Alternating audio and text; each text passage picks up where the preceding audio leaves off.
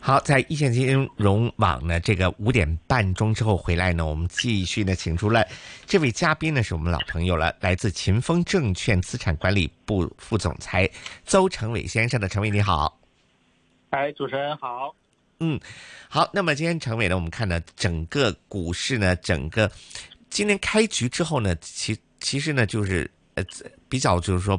平整啊，这个股市。今天呢，看到最后呢，收报在一万六千五百三十五点啊，哎，你是怎么样看今年这样子开盘这样，呃，整个开一个星期来的这样股市的一个表现呢？呃，其实今年开盘来讲的话，呃，好像是比第一个交投比较清淡，呃，第二个呢，就是说好像还是在往下跌的一个趋势，尤其是从一万七左右啊，现在又跌到这个一万六千多。那未来呢，可能还会有这个下跌的压力。怎么讲呢？呃，因为近期美联储呢，它又释放了这个暂缓降息的一个信号，主要是它的这个就业人数呢又涨比较高，那么可能呃美联储呢又担心呃急着降息呢会对它的这个通胀还是有这个呃不好的地方，所以呢这个信息发出来之后，导致导致呢市场上的资金压力比较大，那么就会流出了。但在流出的同时呢，我们其实可以看到，就避险类的、资源类的，还有高股息类的这呃这个股票或者资金的青睐的，或者资金的青睐的。那而且随着这个地缘政治，也就是红海那边的一个情况可能会加剧的话，那避险类的资产呢，可能还是有望继续上扬的。嗯，对。那么陈伟讲的刚才就好了，像一些避险类啊，那么今天呢，就是一些比较高息股吧，我们就是呃。怎么说呢？中资电讯股啊，这样子的收息股呢，哎，就是表现的比较好了。包括中电信、呃中联通还有中移动啊，这样子。那么中移动今天升的确实比较亮丽，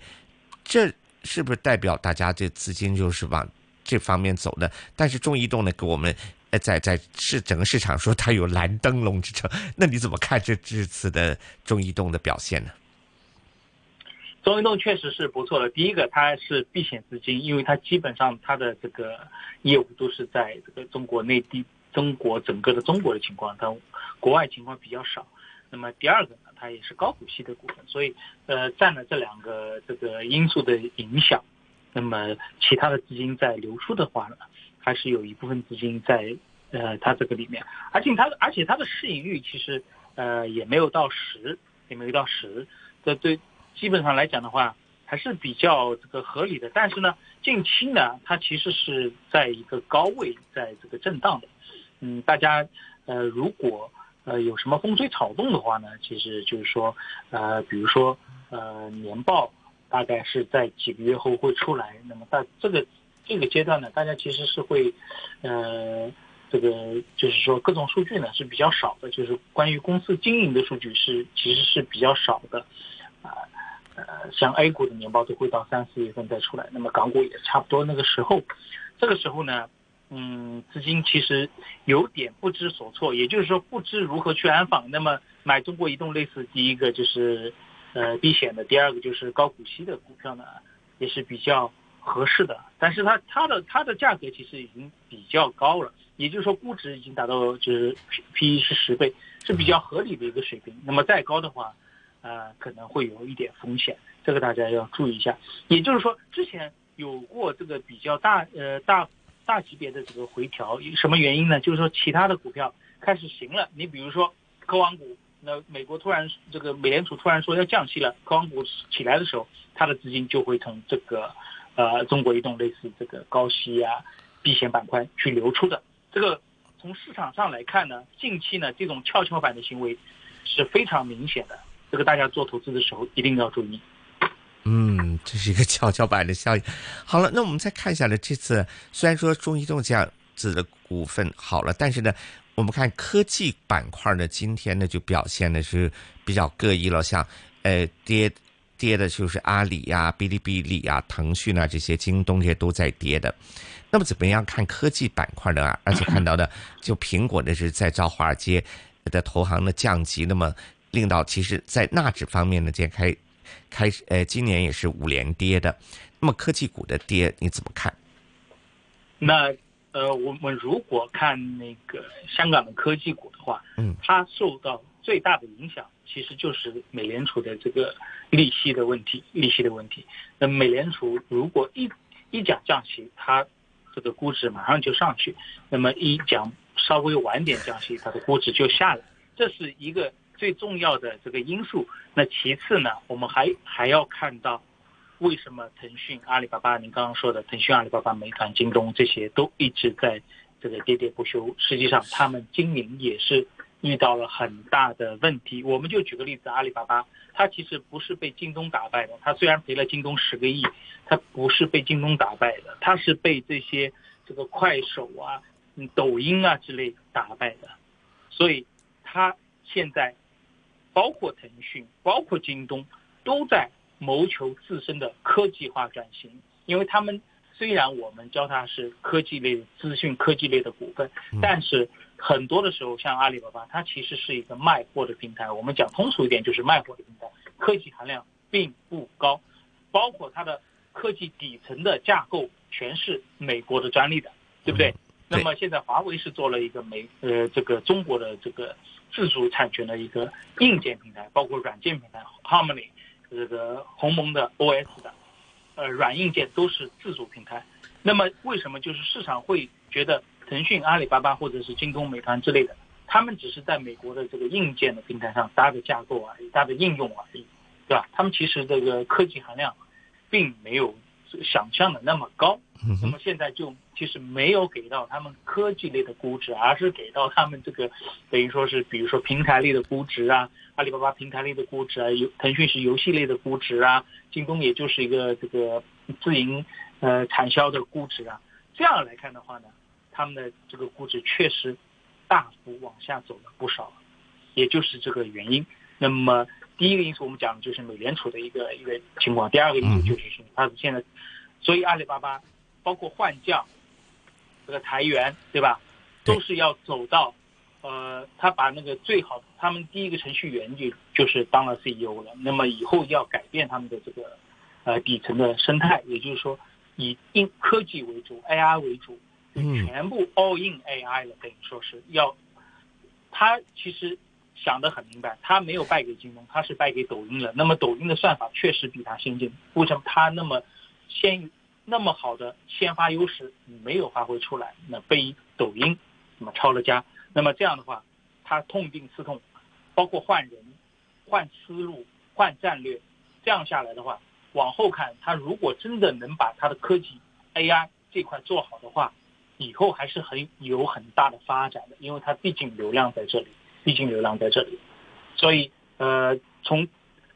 产业的发展来看，和这个美联储的这个。利息的情况来看呢，大概情况就是这样。嗯，那么我们就稍微明白了陈伟的意思，就讲了在二零二四年的科技股呢，我们要看它的重点呢，就是基本上，哎，不是看它卖货了，看它哪一个需要先跟 AI 进行融入，深度的融入，不要掌握了先机之后呢，这个股可能才是哎更值得投资，更可以看好一点，是不是这个意思？是是是。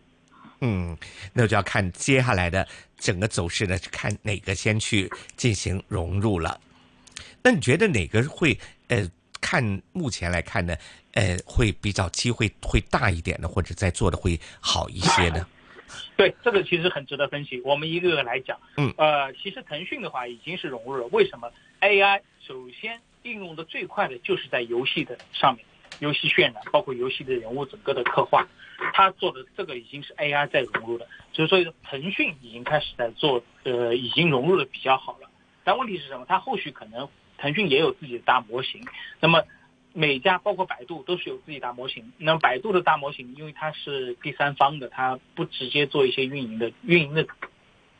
除了这个搜索引擎之外，它基本上是和其他家工作合作的，因为。这个百度的大模型呢，看起来市场上应该是占有率是比较高的。那么腾讯的大模型可能是为它自己的生态做一些这个系统，它外面去和别人合作的话，那么会是有点问题，因为它不是独立第三方，它自己用就是用在呃自己的游戏开发上面是比较多一点的，比较多一点的。那么包括阿里巴巴的话也是这样的，它整体的这个全球的一个呃商品的流通。包括物流怎么用 AI 去串联起来，啊，包括它这个现在的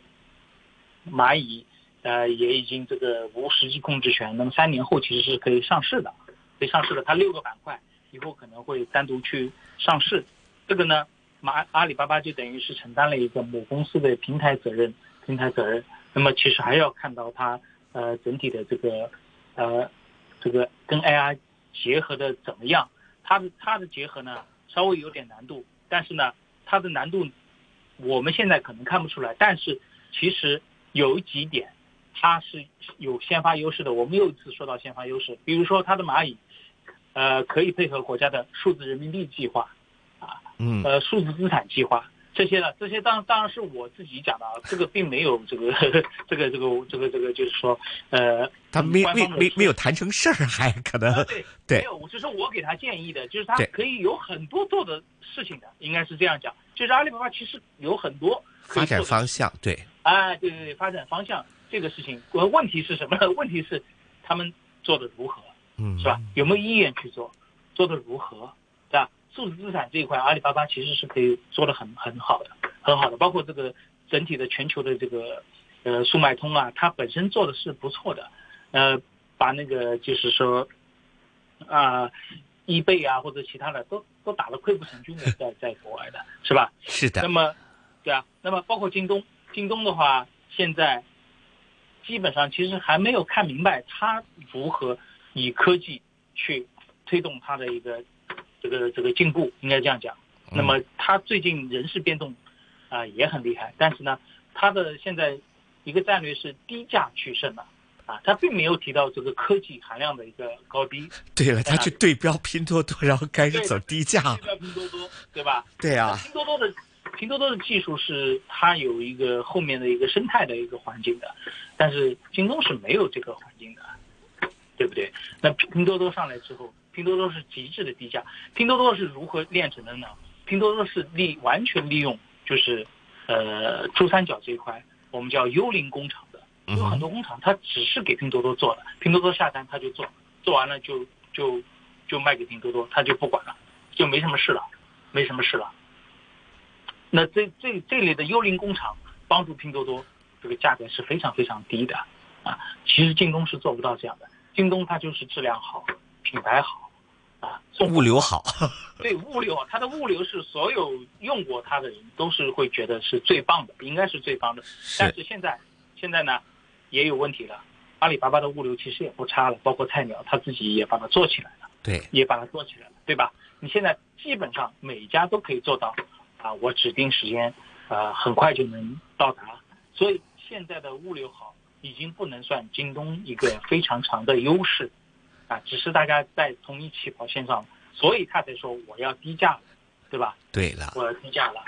这个是京东面临的非常非常严重的问题，非常严重的问题，因为它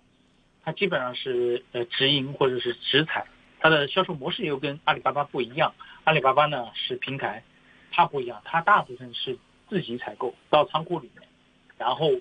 再卖出去给消费者。那很多像，它其实有很多忠实的客户的，但最近的一段时间，因为它的这个各种各样的这个问题吧，忠实客户其实流走了很多，或者是下降了很多，就流到啊拼多多那边去了，这个是比较大的问题。因为现在为什么拼多多它幽灵这个幽灵工厂，呃，做出来之后，呃，质量能用就行了，但是价格便宜的不是一分半点啊，价格便宜的不是一分半点，是是是，这是真的，对吧？是真的，嗯，是能用，但是价格是非常便宜，就是这个性价比，人家是可以接受的。再说老实话，这些幽灵工厂，呃，嗯，生产生产出来的质量，嗯，并没有想象到那么差，应该是这样讲。你比如说一个电视，你至少是能看的，它比如说是，呃，取名什么跟国际品牌是类似的相相同的英文名称，但是当中改几个字母，但它能看呢，至少你也能看个几年呢、对对，是吧？所以这这种情况下，那刘强东自己说的，他是他是没法去跟他竞争，他只能竞争这种，比如说我们的这个小米的彩电呐、它只能卖这些正品，他不可以去卖这种呃白牌的，我们俗称白牌嘛，对他或者是模仿的。白牌货很多，这倒是真的，拼多多比比较多，这对，对吧？但是人家能接受的嘛。嗯现在就是说，这种经济情况下，人家是可以接受的。包括这个，包括在美国的叫叫叫西英啊，这种衣服啊，这么便宜的衣服，把 Zara 都打得溃不成军的，这也是拜托这个中国的幽灵工厂做了一些一些这个非常低价的东西的。但你说面料上或者是这个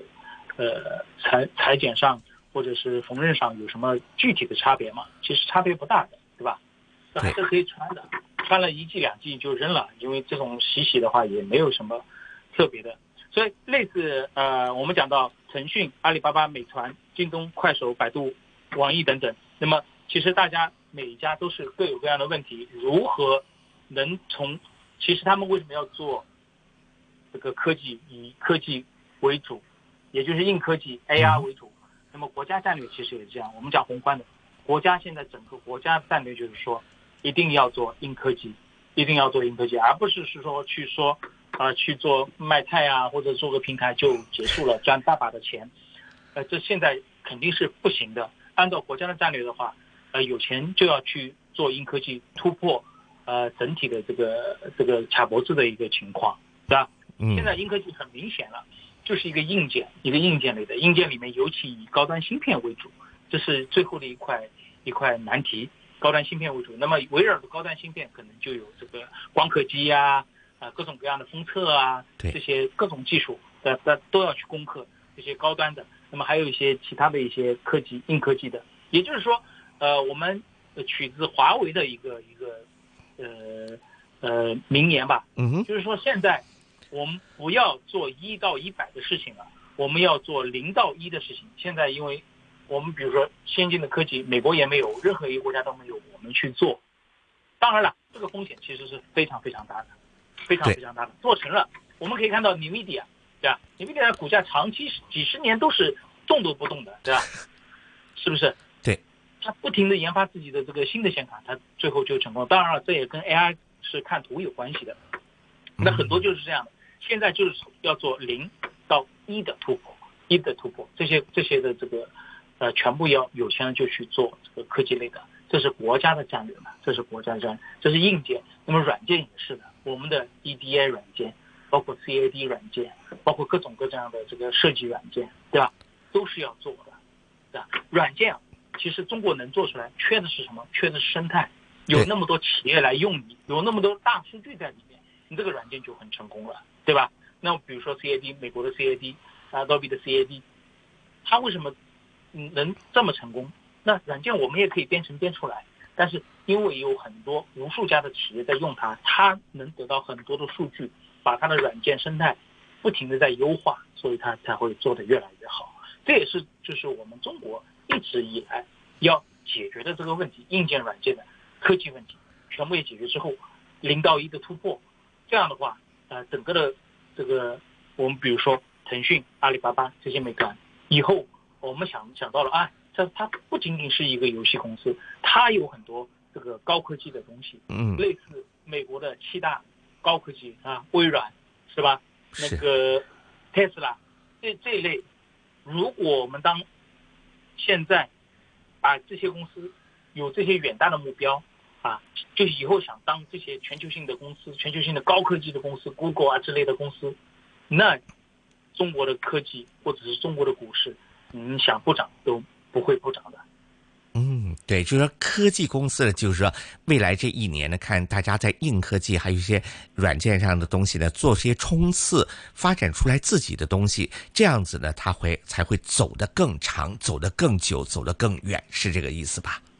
对，但是其实我刚刚也说，做科技类的风险很大嘛，投资也大，不见得有成果。对，不见得有成果。就是说，从零到一，嗯，你可能一辈子就在零点五了，你到不了一了。就是研究研究研究研究，不见得就像呃创新药一样的，它有失败的可能的。嗯，就它有失败的可能的。所以呃，现在的这些中国的一些科技类的公司给到估值都比较低嘛，因为你只有只有成功了之后，人家才会买你的股票，才把你的估值拉上去。现在就是这个情况，对吧？对了，嗯，好，那么我们再讲回今天呢，有另外一类股份呢升的也比较好的啊，哎，就是一些旅游类股份啊，包括同城啊、携程啊这样子升的非常好啊，包括连连带新秀丽啊这样子卖行李箱它都升的不错。那么这个旅游业的股份的升呢，是因是不是因为最近这个元旦的旅游数据比较好呢？还有我们看到。刚看到一个消息，就是中国跟泰国呢，就从三月一号开始呢，就实行这个永久呃这个免签，双方互免签证。那么对旅游这块儿你怎么看？对我也非常看好，就是二零二四年的旅游板块。那其实应该讲，您刚刚说的非常对，就是说元旦这个旅游复苏的非常好，已经超过二零一九年了，就是元旦。啊，高单位数的增长，那这样来看的话，二零二四年应该是旅游板块真正复苏的一年，复苏的一年，这是第一个原因，就是元旦已经开始超过二零一九了，啊，同比也是增长的，都是增长的。那么这个就是说，呃，呃，前景是非常好的了，这是第一个。第二个，你说的免签的，不光光是泰国，就是永久免签了，以后呢，可能今年还会有更多的免签的国家，尤其是东南亚的国家。这个会增多的，一定会增多的，啊，这是一个憧憬。好，这是第二个原因。第三个原因，呃，大家可能不知道，现在中国跟美国飞机航班只恢复到百分之十啊。那么现在已经发出消息说，跟美国的航班复航要加大力度，加大力度，就是在今年加大力度。那么这个对旅游是非常，呃，非常利好的一个消息，非常利好的消息。所以说，对于旅游板块来讲的话，是非常利好的，今这几天的这个旅游的股票是大涨的，大涨的，所以预期后面，呃，后续会有更大的这个憧憬的，尤其是龙头公司会充分享受复苏带来的估值提升的。嗯，所以大家这个可以好好的看一下这个方面呢，在今年的整个表现会怎么样啊？好，那么稍微还有一点点时间，我们的呃陈陈伟给我们讲一下，那么汽车板块你又是怎么看呢？啊，汽车板块的话，呃，新呃新能源汽车的话，二零二三年其实已经这个这个销量已经出炉了。当然，比亚迪当之无愧，三百万辆已经完成了。那么 超越特斯拉，对，超越特斯拉。这单月份其实是超越特斯拉的，对，单月份超越特斯拉。整个的呃新能源汽车板块呢，从今年来看呢，可能压力非常大，非常大。为什么呢？第一个，啊，华为出现了。华为的这个华为的问界啊、赛力斯啊，都是它它的这个呃汽车出现了，对整体的竞争来讲的话，压力是非常大的啊。我们讲三家，比如魏小李、未来、理想、小鹏，是吧？呃，他们三家都公布了二零二四年的这个销售的目标。嗯。那么理想是基本上要翻一倍。嗯。压力非常大。那未来、小鹏的话还好，只是增长呃增长了不多。没有像理想那么激进，那么理想激进在哪里？呢？它主要是它预计就是要发布四款新车，四款新车，嗯，但是其实问界对它的这个竞争压力是比较大的，而且二零二四年的这个整整体的这个销量啊，在就是在中国地区的销量呢，啊，可能不会有很大的增长，也就是说，新的呃这个整体的呃乘用车，嗯。对，也没了。第一个没补贴，对，没补贴。第二个在增长也不会很快，也不会很快。是的。那么期待呢？其实呢，期待是什么呢？海外的一些销售数据。海外的销售数据好的话，可能会好一点。那我们就要稍微看一下了。好，因为时间关系呢，我们今天只能跟陈伟讲到这里了。那么再给给您说，感谢陈伟来这里做客，跟您说声周末愉快，跟听众朋友说声周末愉快，再见。再见，主持人，拜拜。